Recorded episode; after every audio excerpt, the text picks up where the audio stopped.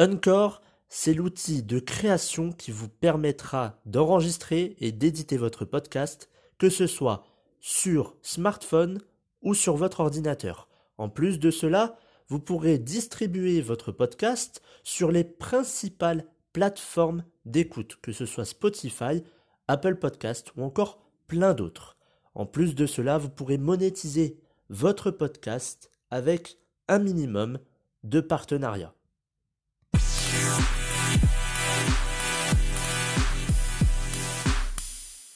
Bonjour à tous et bienvenue dans le deuxième épisode de la saison 3 du programme Version 2.0.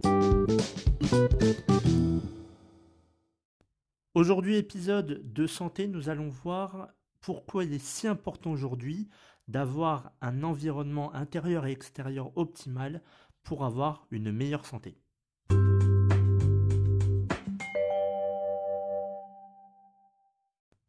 Votre environnement peut vous guérir comme vous détruire. Lorsque je parle d'environnement, c'est l'environnement intérieur, mais aussi l'environnement extérieur. L'objectif, c'est de vivre sereinement et de vivre sainement. Aujourd'hui, on a la chance de pouvoir choisir et d'améliorer notre environnement.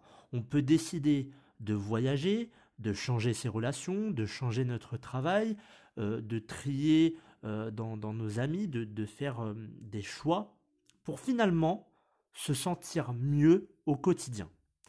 On veut atteindre cet état de, de bien-être, mais on se trouve parfois des excuses pour rester dans, dans ce petit confort qui, au final, n'en est pas un, et on reste dans le connu pour éviter d'aller vers l'inconnu. On reste un petit peu dans, sa zone de confort finalement, on s'y sent bien, même si on se dit à chaque fois, oh mais il y a ça à changer, ça a changé.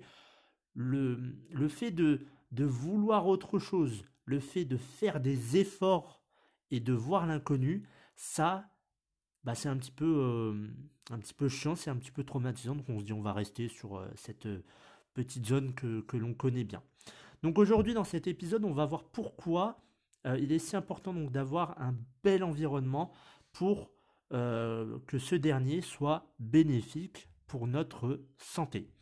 Alors, on va parler dans un premier temps de l'environnement intérieur. Alors, on peut parler de la maison ou en tout cas le, lieu d'habitation euh, dans lequel vous êtes. C'est l'un des lieux où vous serez le plus souvent. Forcément, vous, allez vivre chez vous et votre lieu d'habitation doit être clean et il doit vous correspondre.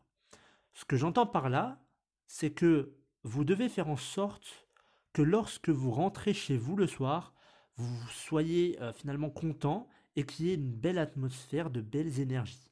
On voit des maisons ou des appartements où la déco euh, n'y est pas tout simplement sans forcément parler de, la décoration, parce que certaines personnes sont finalement très minimalistes, il n'y a pas beaucoup de meubles, il n'y a pas beaucoup de déco, et ils sont contents. Mais on peut parler par exemple du ménage, de, l'espace intérieur. Dans certaines maisons, dans certains appartements, c'est un chantier. Lorsque vous rentrez chez vous et, euh, et que vous voyez tout le désordre qu'il y a, ou ça peut être des mauvaises odeurs, enfin bref, euh, c'est pas forcément le meilleur environnement qu'on puisse avoir. Donc, avoir un chez-soi harmonieux, confortable et propre est un atout considérable et amène aussi à avoir une meilleure santé. Si vous vivez dans une déchetterie, euh, le plus souvent, on peut attraper des maladies. Hein. Je, je, parle des champignons, des bactéries, la moisissure, etc. On peut finalement euh, avoir une santé qui se décline au fur et à mesure euh, des années. Et ça, personne n'a envie de ça. Donc, on doit faire en sorte d'être dans un lieu agréable, dans, un, dans, dans une maison, un appartement euh, qui est harmonieux, confortable, qui, vous, plaît et faire en sorte que ça vous corresponde. Le deuxième lieu, l'environnement intérieur, c'est le lieu de travail. Alors tous les jours, du euh, lundi au vendredi, le plus souvent, ou à part si vous travaillez 6 euh, jours sur 7 ou tous les jours peut-être, vous allez être dans votre lieu de travail. Alors ça peut être dans un bureau, ça veut dire vous allez au travail, ou alors c'est peut-être chez vous. Donc c'est pour ça que le fait d'avoir un espace rien qu'à vous est aussi important euh, que lorsque c'est chez vous. Donc, euh, alors ici aussi, donc pour le lieu de travail, ça peut avoir un effet positif ou négatif sur votre santé, sur votre bien-être. Sans parler des collègues ou de votre patron, parce que ça on en parlera euh, dans une seconde partie, on a un lieu qui, comme à la maison chez vous, donc peut agir sur votre morale, sur votre bien-être. Si, par exemple, euh, votre lieu de travail c'est un open space, ça va être un peu compliqué parce que du coup, vous travaillez dans un endroit où vous allez côtoyer et voir d'autres personnes. Donc, il n'y a pas forcément un bureau fermé, rien qu'à vous. Mais si c'est le cas, si vous avez votre propre bureau, euh, bah, vous pouvez changer finalement le, la décoration, vous pouvez changer la disposition des meubles. Vous devez vous sentir bien là où vous travaillez, que ce soit dans un lieu euh, comment dire, euh, propice, enfin, si vous avez un bureau, ou si c'est chez vous. Il faut faire en sorte que lorsque vous rentrez euh, dans ce lieu, dans, cette pièce, vous soyez bien, que ce soit confortable, que ce soit euh, beau et qu'il n'y ait pas de mauvaises odeurs ou que s'il n'y ait rien, que c'est vide. il faut vraiment que vous vous sentiez bien. Donc, voilà pour l'environnement intérieur. Donc, les deux lieux, c'est chez vous et aussi sur votre lieu de travail si celui-ci euh, n'est pas le même que euh, finalement là où vous habitez. Concernant l'environnement extérieur, alors là on parle de la famille, on parle des amis, des collègues de travail.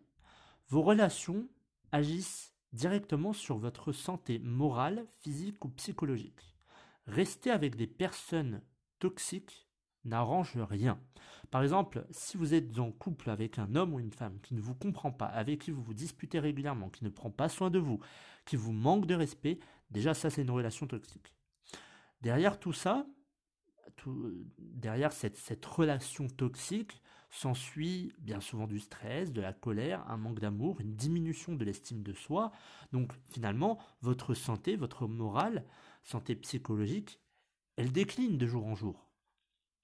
Et puis, euh, un beau matin, euh, vous, vous, vous réveillez, vous faites un malaise et ensuite vous apprenez que vous êtes malade. Et vous vous dites, mais mince, comment ça se fait? Pourquoi je suis malade? Alors, c'est un facteur qui peut causer cela parmi tant d'autres, bien évidemment, mais il faut Cependant, le prendre en compte. C'est important de se dire, est-ce que finalement je suis tombé malade parce que euh, c'est la mauvaise alimentation, parce que je bois, parce que je fume, parce que je me drogue, ou est-ce que finalement je me suis rendu malade, ou est-ce qu'on m'a rendu malade dans le sens où il y avait des personnes qui euh, m'ont mis en colère, j'étais stressé, ça n'allait pas, etc. etc. Il faut savoir se poser des questions sur ces relations.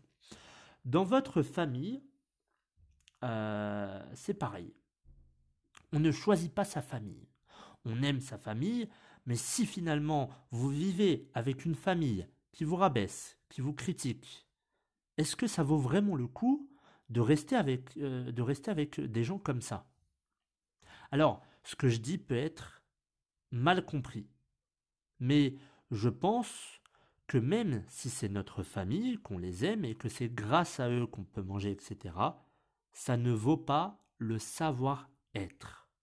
La balance ne doit jamais être déséquilibrée entre le savoir-faire et le savoir-être.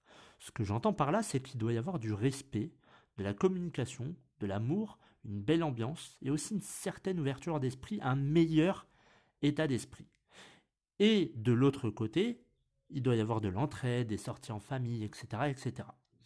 Tout ça doit être équilibré. Ça veut dire que vous avez une balance, vous avez le savoir-faire et le savoir-être. Les deux finalement doivent être au même niveau. Il ne doit pas y avoir un penchant pour, pour, euh, pour l'autre, ça ne doit pas pencher, ça ne doit pas être déséquilibré.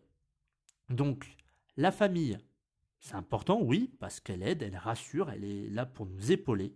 Mais s'il n'y a rien de tout ça, alors vous n'avez pas forcément un bel environnement et vous n'évoluez pas, donc votre santé finalement décline. Pareil pour vos amis.